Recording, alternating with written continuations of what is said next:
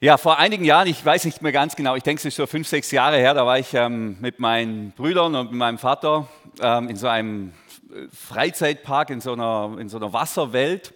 Und da gab es die höchste Freefall-Wasserrutsche im deutschsprachigen Raum. Gell? Muss natürlich auch jedem Ding, das man hat, irgendwie einen Titel geben. Aber das war schon ein sehr ähm, beeindruckendes Bauwerk. Also das war so eine riesige Rutsche ähm, und dann war wenig los, war nicht so warm wie heute, war eigentlich eher kalt und das hat uns natürlich magnetisch angezogen. Da mussten wir hoch auf diese Freefall Wasserrutsche und dann waren wir da oben auf diesem Podest und da stand da ja für Frauen ist es nicht erlaubt aus anatomischen Gründen dürfen die da überhaupt gar nicht rutschen, nur Männer. Und da war es mir schon ein bisschen unwohl gell, bei dieser Rutsche. Und denke, oh, muss das jetzt eigentlich sein? Aber naja, also ähm, ja, jetzt sind wir ja schon da, haben ja auch Eintritt bezahlt. Und dann sehe ich meinen Bruder, der war da relativ schmerzfrei, rutscht da einfach runter. Und ich sehe, der steigt unten aus, alles heile, okay, könnte funktionieren. Ähm, und dann mein Vater, der war damals knapp 60, geht da runter, zack, ähm, steigt aus, ja, sieht gut aus, könnte funktionieren. Und in dem Moment war mir klar, naja, okay, wenn das bei meinem Bruder funktioniert, wenn das sogar bei meinem Vater mit knapp 60 funktioniert damals, dann wird es bei mir auch funktionieren. Ich hatte wie eine Referenzgröße, ich konnte das Risiko ein bisschen besser einschätzen. Abgesehen davon, dass es mir danach natürlich unmöglich war, da wieder die Treppe runterzugehen. Das war ja klar. Also lieber Kopf ab, wie, das, wie mir diese Blöße zu geben, ist ja auch klar. Aber natürlich hatte ich da wie eine, ich hatte eine Bezugsgröße. Ich, ich hatte eine Größe, um dieses Risiko von dieser Rutsche besser einzuschätzen. Und wir kennen das, glaube ich, in, in ganz verschiedenen Bereichen, dass wir sagen, okay, wenn das bei dem geht, dann könnte es bei mir auch funktionieren. Also meine Frau lässt sich impfen und ich sehe, naja, Essen schmeckt immer noch, dann könnte es ja bei mir auch gehen. Oder der Mann lässt sich impfen und die Frau sagt, na, der schnarcht immer noch. So schlimm kann es nicht sein. Also habe ich wie eine Bezugsgröße, eine Referenzgröße und sage, ja gut, das geht. Oder vorne haben wir ja einen Lift, einen Aufzug. Wenn ich da äh, aufs Knöpfchen drücke und damit runterfahren will und die Tür geht auf und da kommen sieben Leute raus, dann weiß ich ganz genau, wenn ich da einsteige, das wird funktionieren. Der packt mich. Ich bin jetzt nicht ganz leicht, aber so viel wie sieben habe ich nicht. Andersrum sieht die Welt anders aus. Ich drücke aufs Knöpfle, einer kommt raus und ich steige ein und dann quetschen sich noch sieben Sumo-Ringer mit mir da rein. Dann ist natürlich, dann habe ich keine Referenzgröße, dann habe ich keine Bezugsgröße mehr, ob mich das Ganze tragen wird. Also wir machen das, wir nehmen solche Bezugsgrößen, um Risiken zu bewerten. Und zu bewerten wird es auch bei mir funktionieren, wenn es bei dem oder derjenigen schon funktioniert hat. Solche Bezugsgrößen geben Sicherheit. So, und jetzt sind wir heute ähm, ja bei Paulus. Ähm, Andreas, Reas Andi, ich glaube, ich darf alles zu ihm sagen, hat uns da schon wunderbar eingeführt.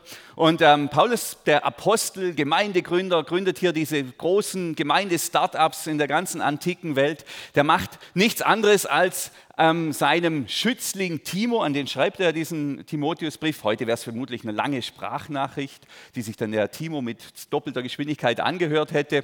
Damals war es ein Brief, ein langer Brief. Und er macht nichts anderes, als dass er sich selber als Bezugsgröße setzt. Und ähm, in Bezug auf die Rettung, auf die Rettungskapazität von Jesus. Und sagt, guck mal, Timo, ich war so ein ähm, schlimmer Sünder, ähm, so ein schrecklicher Mensch und selbst mich hat, hat der Jesus angenommen. Also dieser Lift hat mich als Sumo-Sünder in die Höhe gezogen zu Gott. Dann wird es bei dir auch gehen und dann wird es eigentlich auch bei allen anderen geben. Also Paulus setzt sich selber sozusagen als Bezugsgröße hierher, um zu sagen, guck, wenn es bei mir geht mit dem Jesus, wenn die Liebe Gottes und die Gnade und die Annahme von Gott für mich ausreicht, dann geht es bei dir auch, dann geht es bei uns auch, dann geht es bei allen anderen.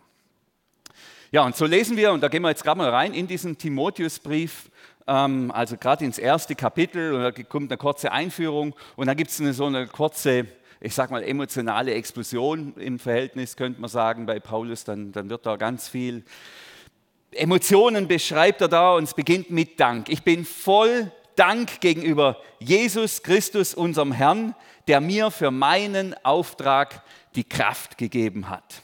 Denn er hat mich für vertrauenswürdig geachtet und in seinen Dienst genommen.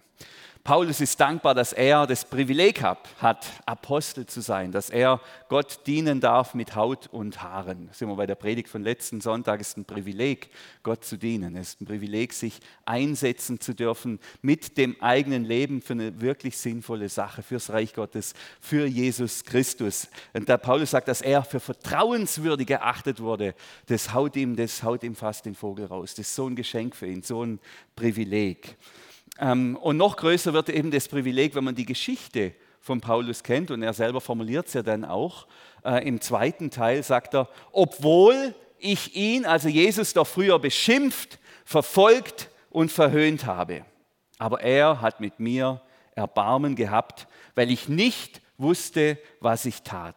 Ich kannte ihn ja noch nicht. Jetzt haben wir also hier die, die Beschreibung von der Vergangenheit von Paulus. Ich wusste gar nicht, ich, klar, ich wusste nicht, was ich tat, aber, aber was ich vor allem getan habe, ist, dass ich Jesus beleidigt habe, dass ich ihn beschimpft habe, dass ich ihn verfolgt habe, dass ich ihn verhöhnt habe. Und nicht nur Jesus, sondern auch seine Nachfolger, die Menschen, die zu diesem Jesus gehören. Diese Christlein, ich habe die ausgeräuchert, wo die gewohnt haben, habe die Familien gesprengt. Ja, ähm, Andreas hat es ja vorgelesen, sogar bei, bei diesem Mord von, von Stephanus, dem ersten Christen, war ich total einverstanden. Also das Wort übrigens, das hier steht, ich habe für diese Predigt mal wieder ein paar Wortstudien betrieben.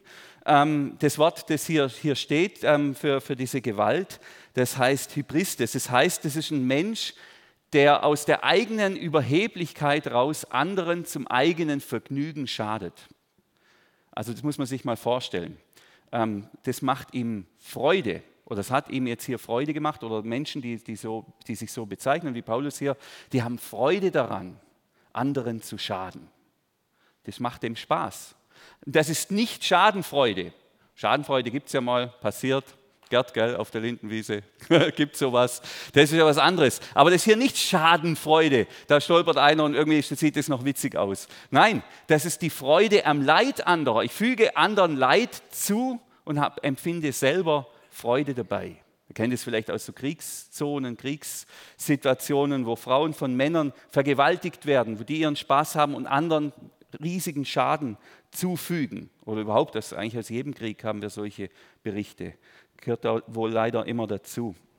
Paulus war also in seinem alten Leben, wir würden es heute vermutlich als Sadisten bezeichnen. Er hatte da zumindest sadistische Züge.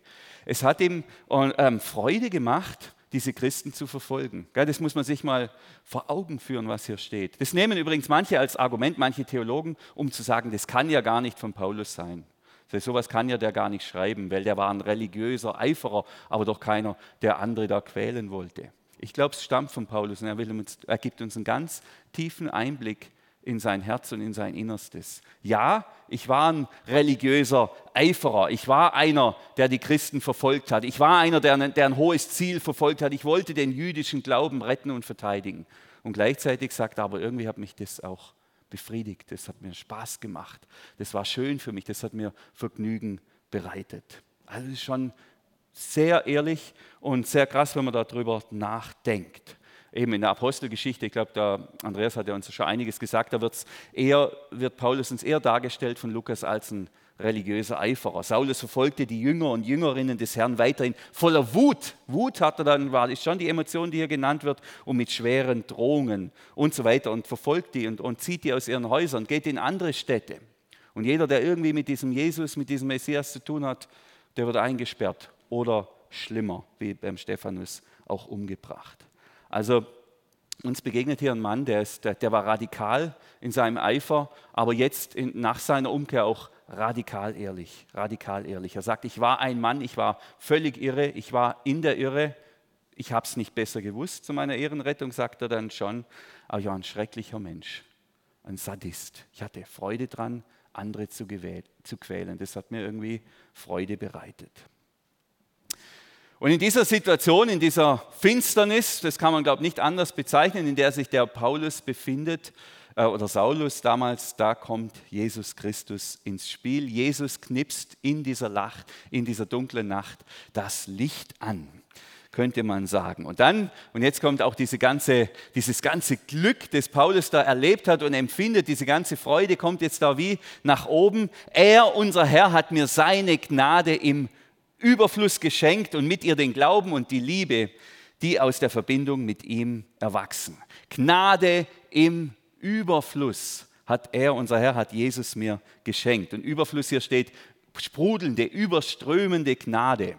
Also wer jetzt mal beim Rheinfall war zum Beispiel, so viel Wasser, so viel, so viel Material, was da runterdonnert, so, das, das ist das Wort, das hier steht. Also in unendlicher Menge hat er mir Gnade geschenkt, hat er mir Liebe und Überfluss geschenkt. Gell? Jetzt Gnade ist jetzt kein Wort, das wir noch so ganz gut kennen in unserer Zeit. Gnade, könnte man sagen, ist ein unverdientes Geschenk. Also Gnade ist eine Gunst, die ich jemand erweise, ohne Erwartung von Vergeltung oder Gegenseitigkeit. Ist einfach, das gebe ich einfach, das schenke ich einfach, das mache ich einfach. Also nicht eine Hand wäscht die andere, sondern eine Hand wäscht. Eine Hand wäscht. Und ich dachte, das mache ich auch mal gleich, das wende ich gleich mal an. Ich habe hier ein paar Scheinchen dabei, die muss ich jetzt einfach jemand schenken. Ja, die will ich jetzt jemand schenken. Ohne Erwartung von irgendwas. Ich könnte sie Marcel schenken, der, der schüttelt den Kopf, dann schenke ich es der Julia. Das ist Gnade. Kannst mitmachen, was du willst. Kannst verbrennen, verschenken, egal. Genau. Ist natürlich jetzt Gnade und hier steht ja überströmend Gnade und ich, ich hantiere jetzt damit ein bisschen Kleingeld rum. Das war jetzt eine Nanognade, sagen wir mal. Eine, äh, kleiner geht, glaube ich, nicht. Gell? Aber immerhin, das Prinzip ist dasselbe. Das Prinzip ist, ich schenke etwas, ich gebe etwas ohne Erwartung einer Gegenleistung. Und Jesus macht dasselbe mit Paulus. Er schenkt ihm seine Liebe, er schenkt ihm seine Vergebung, er schenkt ihm seine Annahme und zwar ohne Erwartung einer Gegenleistung. Muss ich das mal vorstellen. Jesus erwartet nichts von Paulus. Er schenkt ihm einfach so seine Annahme, seine Vergebung, Liebe und Glauben, wie es dann später heißt, einfach so. Und ich glaube, die Gnade ist für uns deshalb so herausfordernd, weil sie in unserer Zeit ja auch praktisch nicht mehr vorkommt. Es gibt ja nichts mehr, wo man einfach ohne Gegenleistung irgendwie was gibt. Gell? Es gibt zwar Dinge, die sind, die sind kostenlos oder gratis, aber kostenlos, genau so rum, aber kostenlos sind sie nicht. Wir können kostenlos Google-Produkte nutzen, aber wir zahlen einen hohen Preis dafür. Wir geben unsere Daten her, müssen diese blöde Werbung immer anschauen. Die Weihnachtsgeschenke, die es am Ende vom Jahr vom Chef gibt oder sonst wem oder von den Kunden oder an die Kunden, die sind auch nicht ganz selbstlos. Ja, selbst in unserer Familie äh, gibt es ein Misstrauen, wenn da zu viel Geschenke fließen. Ja, da denkt man, was will der? Wenn ich meiner Frau was schenke, wird sie misstrauisch. Was will der von mir? Und dummerweise hat sie recht. Könnt ihr sagen, die, die kennt mich ja viel zu gut. Gell? Dagegen steht die Gnade von Jesus. Er gibt, er schenkt Liebe und Vergebung und Annahme ohne, ohne dass er eine Gegenleistung erwartet. Einfach so, einfach so.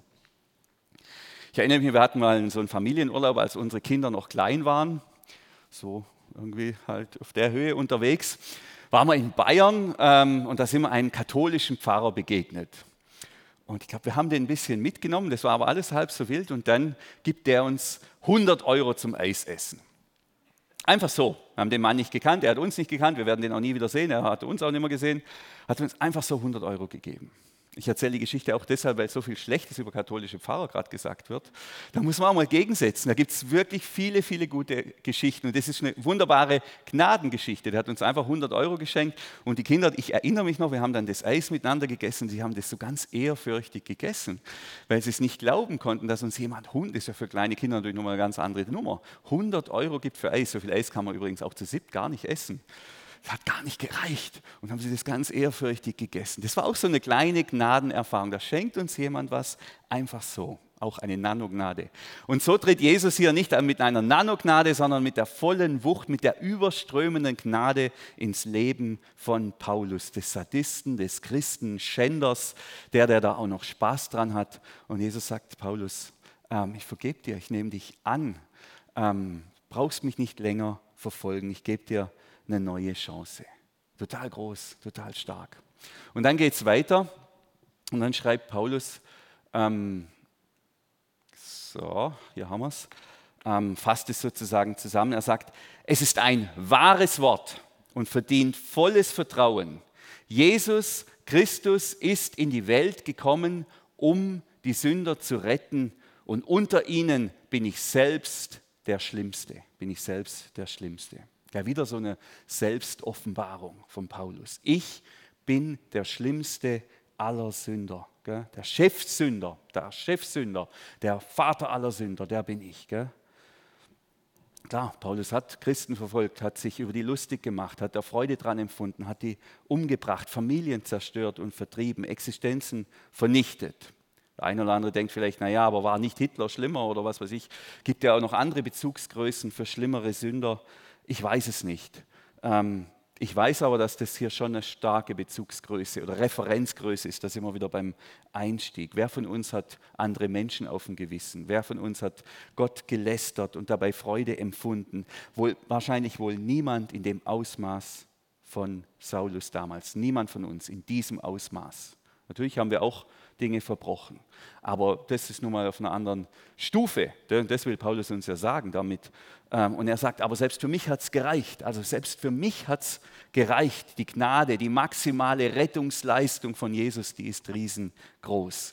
Wenn dieser Aufzug zu Gott den fetten Sumo-Sünder Saulus packt, dann geht es auch für mich und dann geht es auch für dich. Dann passt jeder von uns so als Normalspargel da auch rein. Und dann sagt Paulus eben, merkt euch das, das ist wichtig. Jesus ist gekommen, die Sünder zu retten, die Sünder zu retten. Und hier haben wir ganz große Begriffe. Und die, muss, die, die, würde ich mit uns jetzt, die muss ich mit uns jetzt noch anschauen, das ist mir wichtig. Das eine Wort, das hier steht, ähm, retten. Was ist retten? Da steht der Begriff, den manche wahrscheinlich kennen, der ist ja im Moment in sagen wir, manchen christlichen Kreisen auch in aller Munde von Soso. Das ist ein ganz interessantes Wort, dieses Soso. Das bedeutet eben retten, es bedeutet aber auch heilen, es bedeutet befreien, es bedeutet neu machen, es bedeutet erlösen. Also das hat ein, ein ganz breites Bedeutungsspektrum. Heilen, neu werden, erlösen, befreien, gesund machen. Passt da alles mit rein. Und oft haben wir eben, wenn es um Rettung geht und um, um, um Errettung oder Bekehrung, haben wir eine verkürzte Sicht der Dinge. Sünder retten bedeutet, Jesus ist gekommen, damit Menschen nach ihrem Tod in Himmel kommen zu Gott. Und das ist natürlich berechtigt, aber da ist noch viel mehr drin. So als wäre Jesus quasi der Vorverkauf für den Ticket zum Himmel. Ich habe vor zwei Jahren mit meiner Frau zusammen Jahreskarten für die Landesgartenschau gekauft. Die lagen dann ein Jahr lang bei uns im Schrank, nein, zwei. Und dann kam die Landesgartenschau und dann konnte man sie einlösen. Jetzt, haben, jetzt kann man davon profitieren. Und äh, manchmal gibt es so eine Sicht auf die Rettung und auf die Erlösung, als wäre Jesus quasi der, der die Karten vorverkauft für den Himmel für die himmlische Landesgartenschau mit Engeln zum Beispiel.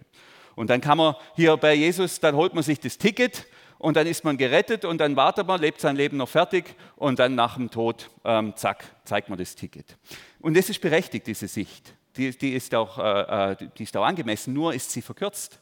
Denn wir sehen ja gerade, und das ist ja das, das Verrückte hier, wir sehen es ja an Paulus, was Rettung denn bedeutet. Ja, was bedeutet Rettung? Rettung bedeutet, dass ein ganz neues Leben beginnt, und zwar in dem Moment, in dem der Mensch mit Jesus lebt.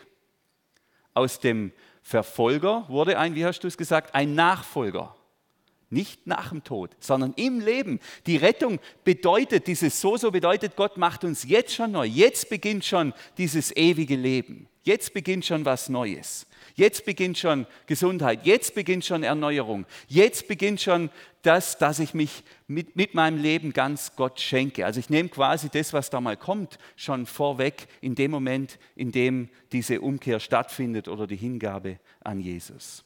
Rettung bedeutet, und das sehen wir ja hier so schön bei Paulus, ähm, Rettung bedeutet auch das Hineinfinden in die Lebensaufgabe. Ich bin der festen Überzeugung, dass keiner von uns einfach nur so da ist, sondern dass jeder von uns ähm, eine Aufgabe hat, etwas zu tun. Ob, das jetzt, ob man das jetzt beschränken kann auf einen Ort und eine Zeit, das weiß ich nicht. Aber jeder von uns hat Talente und Fähigkeiten.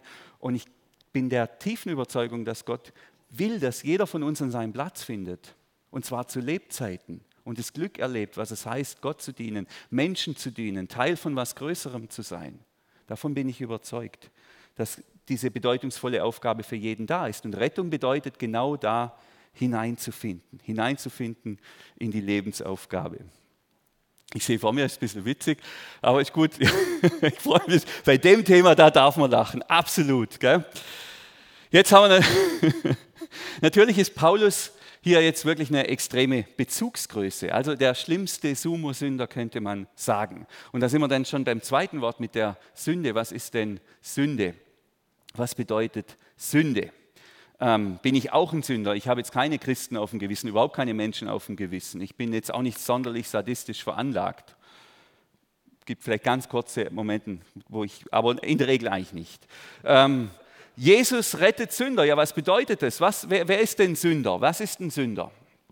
Das, das, Wort Sünde, das ist jetzt das nächste Wort, das ich mit uns klären will, das kommt aus der Kriegssprache ursprünglich. Also wenn einer beim Bogenschießen geübt hat und dann hat er den Bogen abgeschossen und der Pfeil ist geflogen und er hat nicht die Strohscheibe getroffen, sondern den, der die Strohscheibe gehalten hat, beim Üben.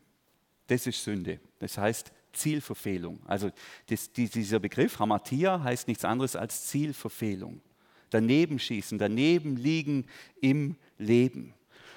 Und mir hilft diese Definition enorm. Bei Sünde geht es nicht primär darum, alles richtig, alles falsch, alle Gebote genau richtig abarbeiten, sondern lebe ich das Leben, das meiner Würde, die Gott mir gegeben hat, entspricht. Bin ich der Mensch, zu dem Gott mich gemacht hat? Das ist die Frage. Und ein Sünder ist ein Mensch, der nicht der Mensch ist, zu dem Gott äh, ihn gemacht hat oder sie. Also bin ich der Ehemann, zu dem Gott mich gemacht hat? Bin ich der Vater, zu dem Gott mich gedacht und bestimmt und berufen hat? Und das ist die Frage. Und wenn, wenn ich das nicht bin, dann bin ich Sünder. Dann lebe ich nicht da, wo ich eigentlich leben könnte und sollte.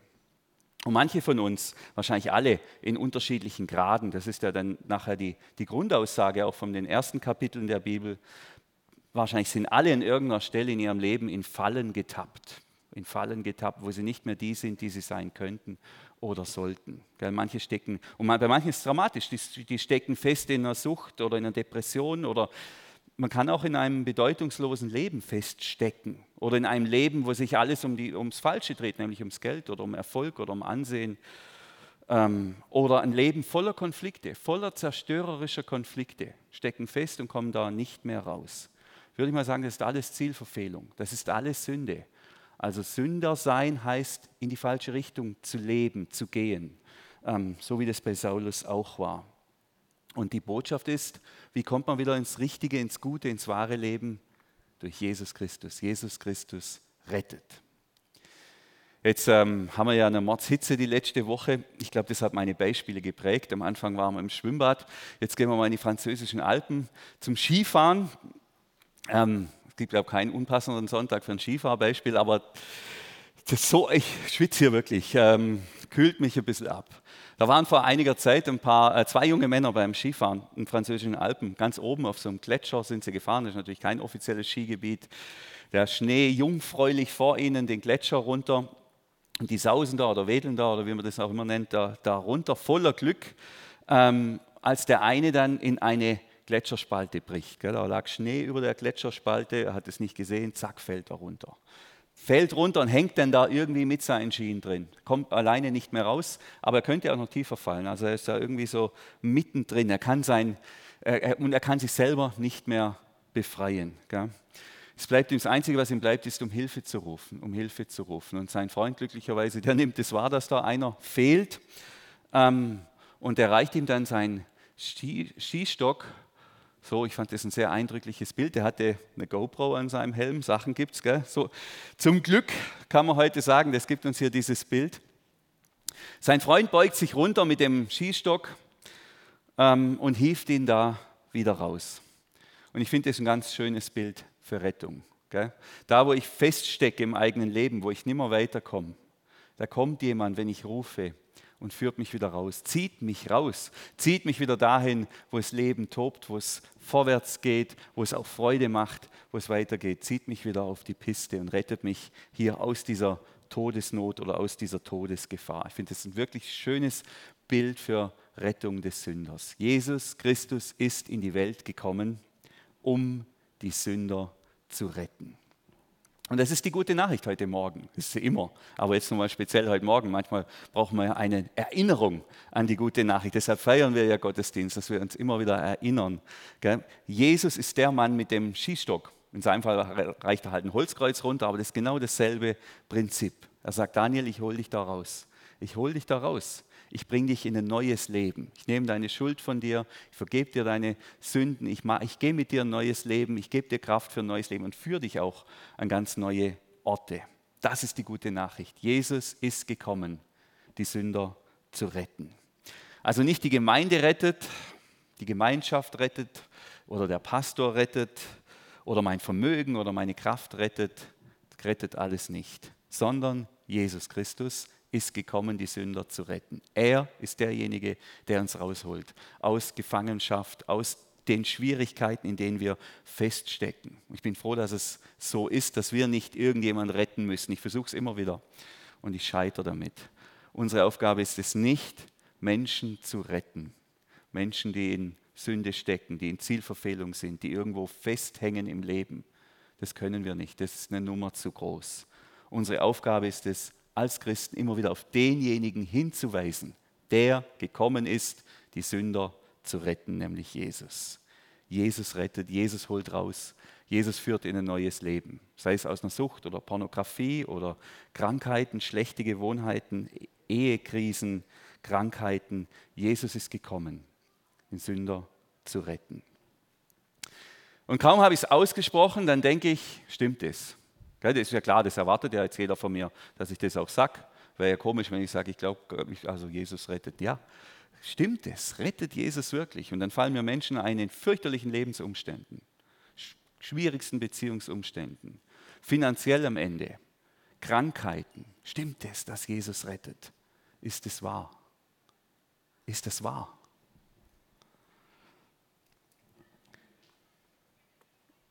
Und meine Antwort ist ja ist eher ein zartes Ja, weil ich, ich bin mit vielen Situationen konfrontiert, wo ich denke, Mensch, da würde ich mir noch mehr Rettungskraft wünschen. Aber meine Antwort ist ja, Jesus rettet. Erstens sehe ich keine Alternative. Es gibt, glaube ich, wüsste nichts, nicht mal etwas oder irgendjemand im Ansatz, der so gut rettet wie Jesus. Zweitens sehe ich die Verwandlung, die Jesus in meinem eigenen Leben angestoßen hat. Und da spüre ich was von dieser Rettungskraft. Und es gibt mir Mut für das, was nach dem Tod kommt, weil ich spüre ja jetzt schon, dass sich in meinem Leben was verwandelt durch Jesus. Letzte Woche, ist ja gerade ein bisschen in, über die Hochzeitstage zu reden. Thomas hat ja da vor zwei Wochen angefangen. Äh, vor zwei, letzte Woche hatte ich, hatten wir, meine Frau und ich, unseren 22. Hochzeitstag. Und ähm, ich muss sagen, ich bin mega dankbar für meine Frau und für unsere Ehe. Das ist echt ein großes Geschenk, dass wir es auch so gut miteinander haben. Aber ich meine auch, das liegt jetzt nicht primär daran, dass ich so ein super Ehemann bin, sondern es ist die Jesus-Schule. Es ist die Jesus-Schule, in der ich seit, sagen wir mal, 20 Jahren unterwegs bin. Ich bin ständig mit diesem Jesus konfrontiert und mit seinen Werten. Mache ich eine Führung über den Vater unser Weg denke über das, vergib mir meine Schuld äh, vergib uns unsere Schuld nach und wo auch ich, und wie, wie, ich vergebe und dann fällt mir meine Frau ein, das, das, und dann merke ich, Mensch, da muss ich vergeben bzw. um Vergebung bitten. Und diese permanente, dieses permanente sich auseinandersetzen mit Jesus und mit seinen Werten und mit der Bergpredigt und das verändert was in mir. Und ich meine, ich sage es jetzt mal so in aller Bescheidenheit, das hat mich zu einem besseren Ehemann gemacht. Das bin nicht ich, sondern es ist das, was Jesus gewirkt hat, was er tut. Das ist diese Rettungskraft und deshalb bin ich ich davon überzeugt, wer sich auf ihn einlässt, der wird gerettet und der erlebt Rettung. Nicht vollendet, nicht fertig, das kommt alles noch, aber es beginnt was. Es beginnt was von dieser Rettung. Und drittens sehe ich die Verwandlung, die Jesus in anderen Menschen bewirkt. Wir haben gerade einen Taufkurs laufen, nächsten Sonntag sind Taufen und das ist für mich so ein Geschenk. Ich bin da mit vier, fünf Menschen unterwegs, die wurden gerufen von Jesus. Das passiert auch heute noch. Und Jesus greift in diese Leben ein und er verändert diese Menschen und sie, beginnt, und sie beginnen einen ganz neuen Aufbruch. Fantastisch. So ein Geschenk. Ich sehe diese Rettungskraft auch in diesen Menschen. Ja, Jesus rettet. Jesus Christus ist gekommen, die Sünder zu retten. Und neben meinem zarten Ja, gell, da steht das laute Ja von Paulus. Das laute Ja von Paulus, der sagt, hey Leute, ich bin das beste Beispiel dass Jesus rettet, dass er die Kraft hat, Leben zu verändern. Und Paulus ist ja eine historische Person, das ist ja keine Erfindung, das ist ja keine Fiktion, den hat es ja gegeben, das wird ja auch niemand bezweifeln. Es wird niemand bezweifeln, auch der größte Atheist nicht, dass der mal Christen verfolgt hat und danach zum Nachfolger von Jesus wurde. Das ist Fakt, historischer Fakt. Also hier haben wir die erste große Beweis von dieser Rettungskraft von Jesus an einem Menschen, der wirklich gelebt hat. Und Paulus nimmt sich als Referenzgröße und sagt es auch. Deshalb hatte er gerade mit mir Erbarmen und wollte an mir als Erstem seine ganze Geduld zeigen. Er wollte mit mir ein Beispiel aufstellen, was für Menschen zukünftig durch den Glauben, das Vertrauen auf ihn zum ewigen Leben kommen können. Ich bin's Beispiel, sagt Paulus. Und an mir hat Jesus gezeigt, wenn es mit mir geht, dann geht es mit allen. Dann geht es mit allen. Und manche haben vielleicht das Gefühl, wie vorher, als ich diesen, diesen Moment des Zweifels zugelassen habe. Das mag sein, dass Jesus den Paulus rettet. Das mag sein, dass es im Taufkurs solch, solche tollen Geschichten gibt. Aber in meinem Leben in meiner Gefangenschaft, in meiner Suchtproblematik, in meiner Angstproblematik, in meiner Depression, gibt es da auch Rettung? Ja, da gibt es Rettung. Da gibt es Rettung. Wir haben es verbürgt. Jesus Christus, er ist gekommen, den Sünder zu retten. Er ist gekommen, alle rauszuziehen, die in diesem Loch stecken und nicht mehr weiter wissen. Und wenn die Gnade sogar für den miesen Sadisten Paulus reicht, dann reicht sie auch für dich und für mich. Es hat Gnade im Überfluss. Und diese Musterbekehrung des Chefsünders Paulus, die hat mich sehr beschäftigt. Denn wir haben jetzt da eine ganz klassische, sage ich mal, Bekehrungsgeschichte. Gell? Da ist erst alles dunkel und er tut furchtbare Dinge und dann kommt Jesus in sein Leben und er kehrt um und ähm, er, er ist grandios, was er dann tut und er, er wird zum Apostel, zum Förderer der Menschen und des Lebens. Viele biblische Bekehrungen laufen nach dem Muster. Aber jetzt im Beten, im Nachdenken hat mich ein Gedanke sehr beschäftigt und bewegt. Ähm, manche Menschen, die gehören in die Kategorie Paulus, die erleben das wahrscheinlich auch für Paulus. Wenn sie in ihre Vergangenheit denken oder wenn sie zurückdenken, da gibt es viele Dinge, da schämen sie sich für das, was sie getan haben, was sie angestellt haben, was sie anderen äh, zugefügt haben. Und da ist die Rettung, die Hingabe an Jesus und sagen, Jesus, es tut mir leid, ich nehme die Vergebung an, ich beginne jetzt ein neues Leben. Und dann gibt es aber auch noch andere Menschen, die schämen sich weniger für das, was sie getan haben, sondern für das, was sie sind. Die schämen sich für das, was sie sind. Ganz tief drin schämen sie sich und verbergen das und wollen es keinem zeigen, weil sie sich für so wertlos erachten, so so unwert, dass man sie sieht und dass man sie wahrnimmt. Können sich zum Beispiel nichts schenken lassen. Weil, nee, ich bin es nicht wert, dass man mir was schenkt. Sagt man jetzt, das ist Stolz. Nein, Stolz und Minderwert, das ist dasselbe, nur quasi auf der anderen Seite. Können sich nicht schenken lassen. Können sich nicht loben lassen. Können sich nicht annehmen lassen. Weil sie sich so schämen, so schämen, tief in ihrem Innersten. Ja, wie sieht denn da eine Bekehrung aus? So Menschen wie der Paulus, die können zu Jesus gehen und sagen, es tut mir so leid, was ich da getan habe. Und Jesus sagt, ich vergebe dir, es ist gut, beginne ein neues Leben. Aber wie sieht sie denn aus, wenn ich vielleicht gar nicht so viel angestellt habe oder verbrochen habe, aber ein Mensch bin, der einfach nicht mit sich im Reinen ist, der sich einfach schämt? Natürlich ist es auch Sünde. Gott hat uns gut gemacht. Gell? Gott hat uns zu seinem Ebenbild gemacht. Seine ganze Liebe gilt uns. Wir brauchen uns nicht zu schämen. Das ist die gute Nachricht. Und Umkehr heißt hier, in einem Prozess zu finden der Annahme, der Selbstannahme wegen Gott. Und weil ich weiß, Gott nimmt mich an, deshalb kann ich mich selbst auch annehmen. Das, da hat sich ein Kind hat sich beim Unfall schwer verletzt, wirklich schwer verletzt, an ganz verschiedenen Stellen und war dann voller Narben, voller Narben. Und die Eltern sind hergegangen und haben die Narben geküsst haben die Narben geküsst, um dem Kind zu zeigen, schau mal, ähm, du bist schön so, du bist wertvoll so. Du musst dich nicht schämen, du musst nichts verbergen. Wir nehmen das an, wir küssen dich, wir, wir lieben dich. Das gilt dir, unsere Liebe. Und Jesus ist bereit, Jesus, der gekommen ist, die Sünder zu retten, dieser Jesus ist bereit, auch meine Narben und deine Narben zu küssen das, was ganz hinten ist, ganz verborgen ist, ganz hinten irgendwo im Eck, wofür ich mich schäme, wo ich mich wertlos und minderwertig fühle. Er ist bereit, das zu küssen. Was heißt Bekehrung dann? Bekehrung, Umkehr wie bei Paulus? Es heißt, sich küssen lassen, sich lieben lassen, sich annehmen lassen, Das Aushalten, dass da jemand ist, der mich für wertvoll erachtet. Aushalten, dass da jemand ist, der mir was schenken will, ohne dass ich was zurückgeben soll oder muss. Ich darf es einfach annehmen. Die Gnade aushalten. Ich glaube, das ist Bekehrung in der Situation. Sich lieben lassen von Gott, sich annehmen lassen, sich beschenken lassen. Es ist ein wahres Wort und verdient volles Vertrauen. Jesus Christus ist in die Welt gekommen, um die Sünder zu retten. Und ich werde jetzt noch beten zu diesem Jesus und auch um Rettung bitten. Für alle, die schon gerettet sind und vielleicht noch Teilbereiche haben in ihrem Leben, wo sie noch in diesem Loch stecken und für die anderen, die noch tief, tief im Loch stecken und da vielleicht auch noch Rettung brauchen und wünschen. Ich lade euch ein, mit mir mitzubeten, innerlich, wenn ihr es wollt, und wenn nicht, könnt ihr auch leise sein. Bitte steht dazu auf und dann beten wir, beten wir zu Jesus. Lieber Herr Jesus, ich danke dir, dass du gekommen bist, uns Sünder zu retten. Menschen, die sich verirrt haben oder verlaufen haben, Menschen, die Lasten schleppen, Menschen, die sich schämen an der einen oder anderen Stelle. Und ich danke dir, dass du gekommen bist, uns diese Lasten abzunehmen, Schuld zu vergeben und das, mit dem wir so unversöhnt sind an uns selbst, dass du bereit bist, uns mit dem zu versöhnen und dass deine Liebe uns in unserer Ganzheit gilt.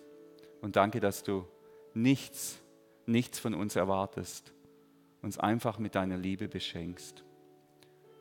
Und so bitte ich dich, Jesus, rette uns und rette mich. Nimm uns auf in ein neues Leben.